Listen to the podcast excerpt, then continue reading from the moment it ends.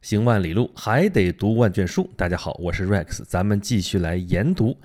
这次啊，咱们说点特别的，海盗啊，对，还就是加勒比海盗，但不是那个电影里边那个加勒比海盗啊，就是我们现在这些流行文化呀，为了追求刺激，为了追求传播的效果，往往就会美化一些啊，其实本来比较阴暗的一些东西啊。因为这些东西啊，都奇了怪了啊！越是带有这种阴暗的啊，带有这种暴力的这些色彩，越是能够吸引人啊，带有一种魅惑的美。比如说吸血鬼，比如说僵尸啊，吸血鬼、僵尸的这些事情，咱们在演讲录的节目里边说过啊。哎呀，还分析了一下为什么大家会喜欢这样的题材啊，还有它背后的一些文化内涵。这个地方咱们就不说它了啊，咱们这次就说海盗。对，海盗也是其中一个。非常典型的例子啊，所以我们现在看到流行文化当中有《加勒比海盗》系列啊，电影对吧？这个杰克船长的故事已经到多少第五部都已经过去了，对吧？啊，这是一个迪士尼的大的摇钱树啊，在迪士尼乐园里边有专门的一个区域啊，就是模拟了一些跟海盗有关的东西啊，海盗的事物，还有一些假人啊什么的啊，很多孩子都很喜欢啊，觉得很有趣啊，但是。我上一次带我们家娃去上海迪士尼的时候，就去这个海盗区域啊，就里边有一根柱子，上面挂着一个人，一个已经死了的人，一个骷髅，当然是假的了哈。但是小孩子吓够呛啊，就哭着喊着说：“不行，我要走，我要回家，我要回家。” 所以这也不是所有孩子都喜欢啊。还有其他的一些有关于海盗的作品啊，比如说漫画，对吧？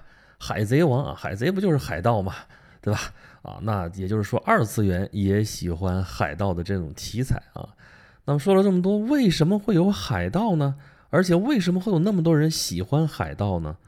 啊，可以说海盗的历史啊，跟这个人类在海上航行的历史可能一样悠久啊。有这句话说啊，可能从有了船开始就有海盗啊。不过早期的那种海盗，在古代，比方说古地中海区域里边啊，海盗劫掠啊什么的，规模都没有那么大。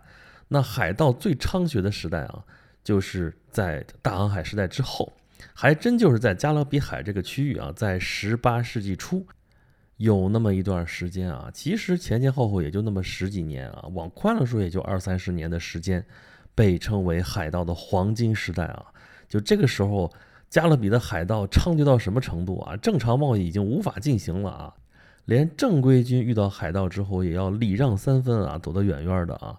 逼着这些欧洲的这些殖民地的宗主国，实在是逼得没有办法，痛定思痛啊，终于下决心派兵去剿灭这些海盗，这才给这个黄金时代画上了一个休止符。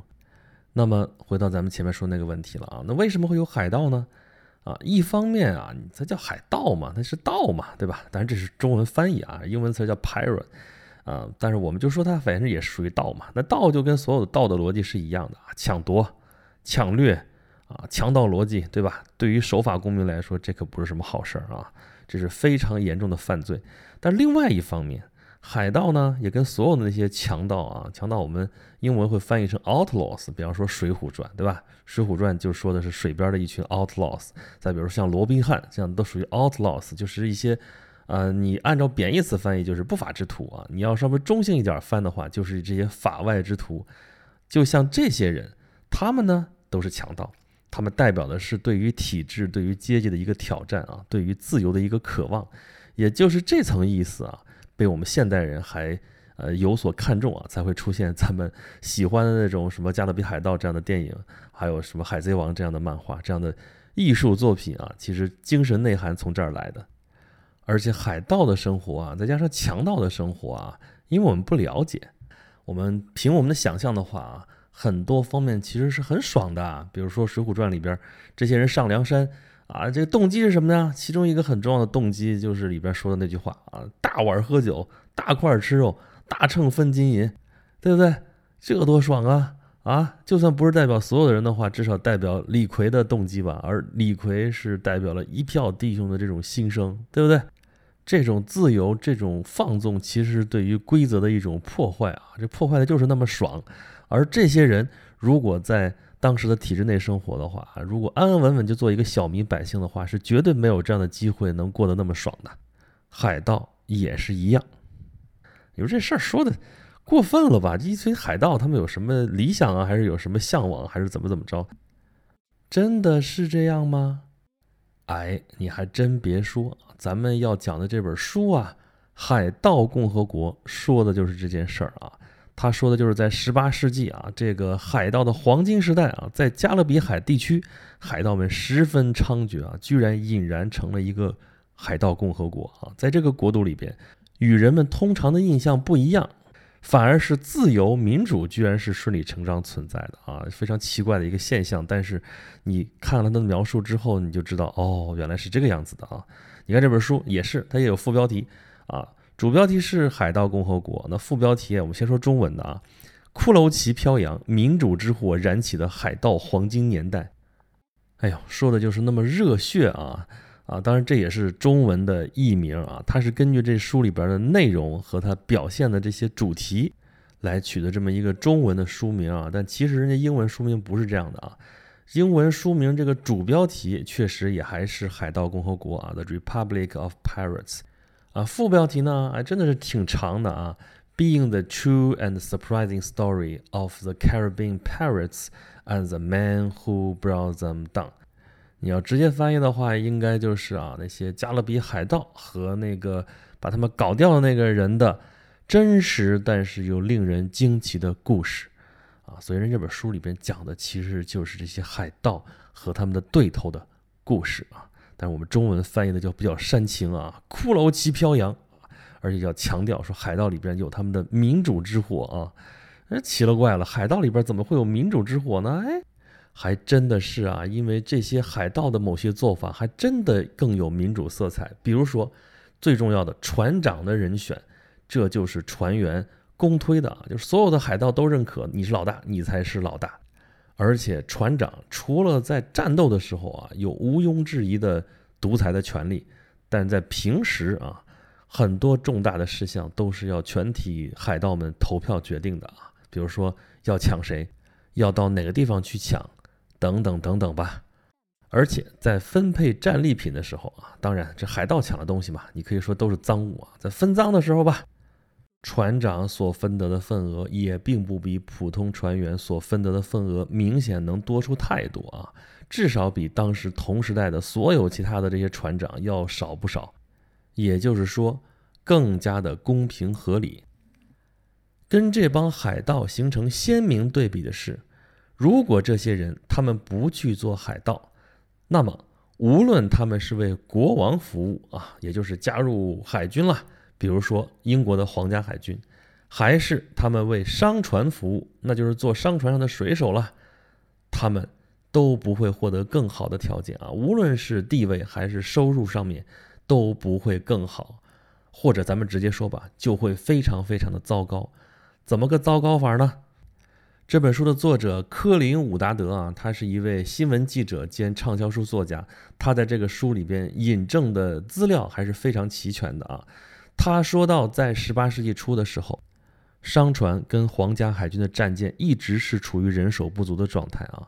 根据当时的估计，就算是全英格兰的水手都身体健康，同时也都在工作的话，也只会占商船与海军战舰所需人力的三分之二左右。也就是说，人力总是有三分之一的缺口，有这么大的一个缺口。啊，那按理说的话，那这些水手应该可以议价呀，对吧？那价码不就可以上去了吗？你供不应求嘛。但实际上不是的啊，在你上船之前啊，这些商船还有海军都非常欢迎志愿者，欢迎自愿签约，而且自愿签约的条件也非常好。啊，一般来说，自愿签约的话，海军会额外提供两个月薪水的奖赏。啊，但是呢，能够领到这笔钱的人不多啊。开玩笑，还给你钱？本来这皇家海军薪水就不多啊。纪律也非常的严格啊！你缺人怎么办？抓丁拉夫啊，有强征队啊！海军军官领着这个强征队就在街上搜索啊，有棍棒协助啊，就围捕任何看得到的水手。你说这水手又没在脑门上贴着“水手”俩字，他们怎么能知道呢？哎，你当过水手跟没当过水手的人就是不一样啊。水手是很好认的啊，因为说话的方式、还有穿着、还有走路的样子都很特别啊。那这些人呢，也不傻呀。见到强制队来了，赶紧跑啊，躲起来，要不就找个酒馆或者咖啡馆的老板假结婚，啊，假结婚有什么好处呢？啊，这样的话就自己就算是有房子了啊。按照规定，这些人是不用服海军军役的。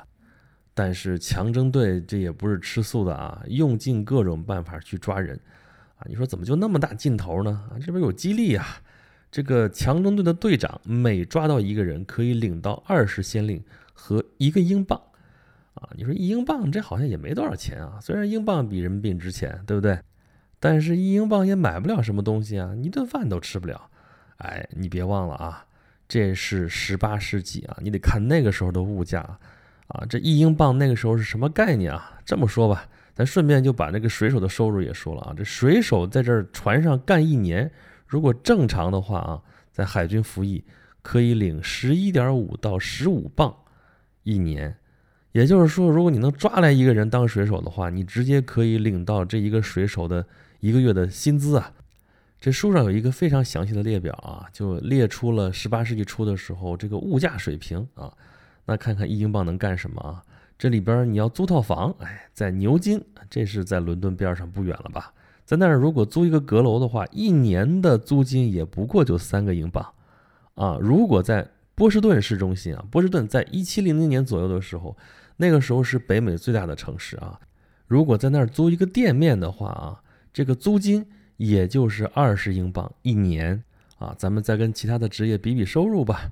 啊，比水手再低的职业就是女佣了啊，在伦敦一个女佣一年只能领到五英镑啊，然后就是水手了啊。教师一年可以挣十六英镑，而农场的工人一年也就只能挣十八镑。所以你就可以看到这普通的水手这个收入大概在什么档次上面啊。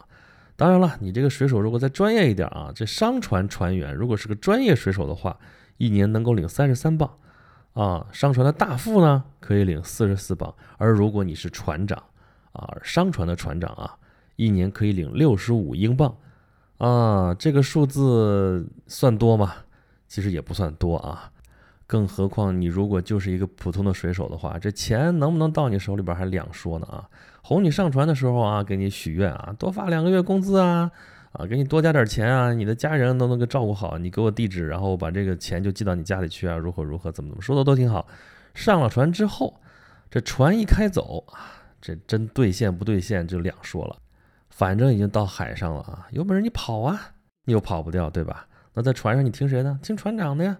船长说一不二，说你犯错你就犯错了，有点小错就开始克扣你工钱，扣到让你最后说不定你还倒欠这个船上的这个钱。那要是船上没钱了，没钱说不发就不发啊，那你有本事你闹啊！哎，只要是船长觉得能控制得住，那就随你闹去。更何况对于商船船主来说，他真有可能一分钱都不用付，为啥呢？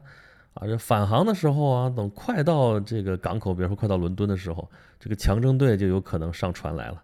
干嘛？看见合适的水手，直接带走了，直接带走去海军服役去了。那本来欠你的钱可能就不用给你了。所以经常是啊，这些人被强征，要不就是进海军，要么被商船连哄带骗的上弄到船上去，然后呢也挣不到什么钱，而且这风险实在是太大了。因为当时那个在船上的那个条件实在是太差了。咱先不说船上的情形吧，就说当事人的普通的一个情况啊，就说伦敦。伦敦啊，当时每年有八千人移居，就是搬到伦敦来住。但是涌进来的这个人几乎都赶不上死亡率，也就是说，每年伦敦啊近八千新人，但是死死可不止八千，啊，都是怎么个死法呢？食物中毒、痢疾，平均一年能死一千人；热病跟痉挛能死八千多人；麻疹和天花能杀死一千多人，其中大多数都是小孩儿。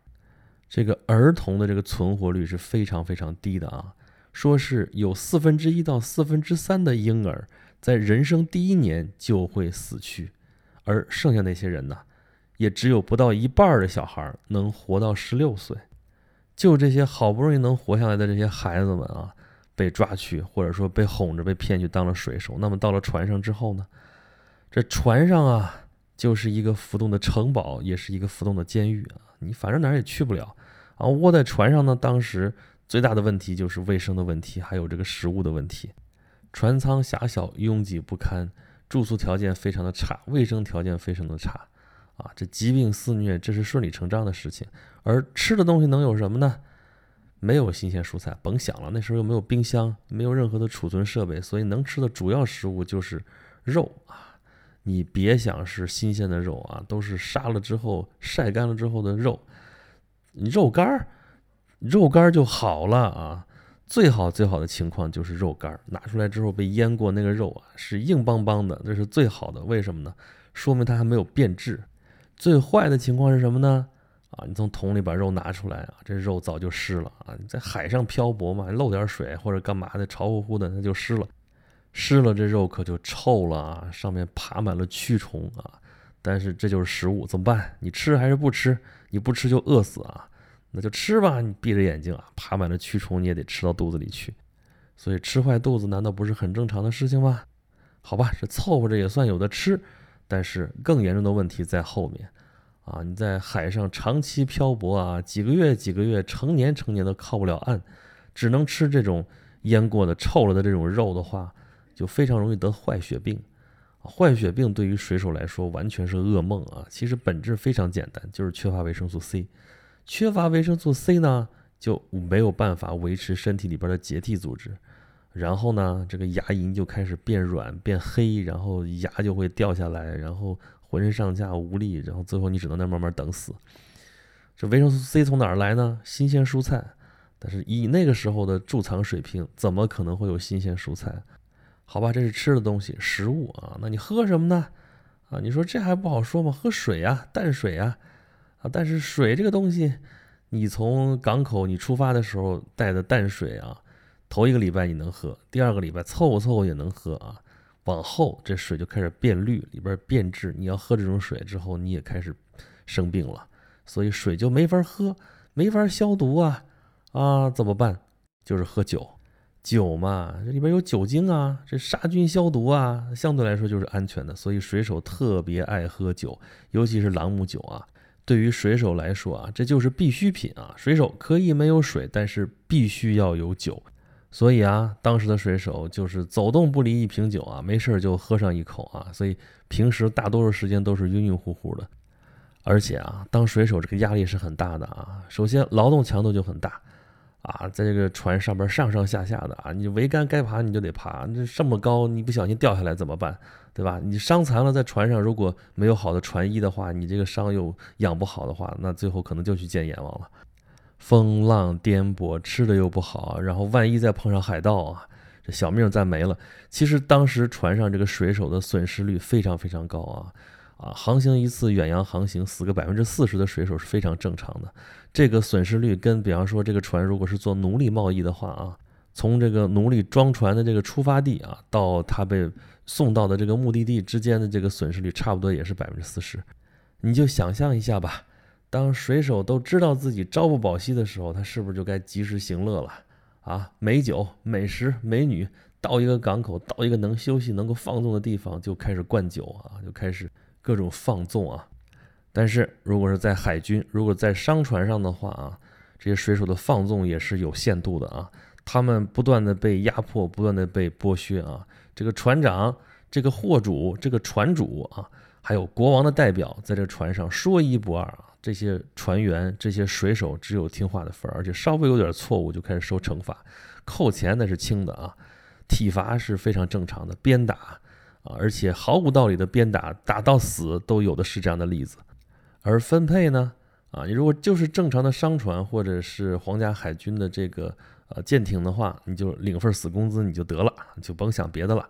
啊，即使是那些拿着国王给发的这种执照的私掠船啊，这私掠船呢其实就是强盗，但是呢是有许可证的强盗啊。当时欧洲各国在全世界范围内争夺殖民地啊，这美洲新大陆嘛，刚发现，各国都要来分一杯羹，互相之间有冲突怎么办啊？真正宣战的时候啊，打仗的时候啊，这个靠正规军可能都不够了，怎么办呢？就发一些私掠船的许可证啊。允许民间的船武装起来去劫掠敌方的这些商船，这其实跟强盗已经没有什么两样了啊！英国就是靠这个起家的。那么就是这样的私掠船在抢到货物之后，给底下这些人分配的时候啊，有一部分要给国王，那剩下这些平分，平分之后，普通船员只能拿一份儿，但是船长可以拿十几份儿或者几十份儿。这是明显的不公平。相对来说，这个海盗共和国这些海盗们啊，他们的船长确实能多拿一点，但是多拿不了那么多。所以两相对比，你就看吧。对于当时的水手来说，你说是加入海盗合算呢，还是苦哈哈的留在商船上打工，或者留在皇家海军服役来的合算呢？所以，财富、自由的诱惑，以及没有压迫、没有剥削、民主的气氛，这些都足以让很多人铤而走险，从而成为加勒比海盗了。啊，另外，很诡异的一件事情是。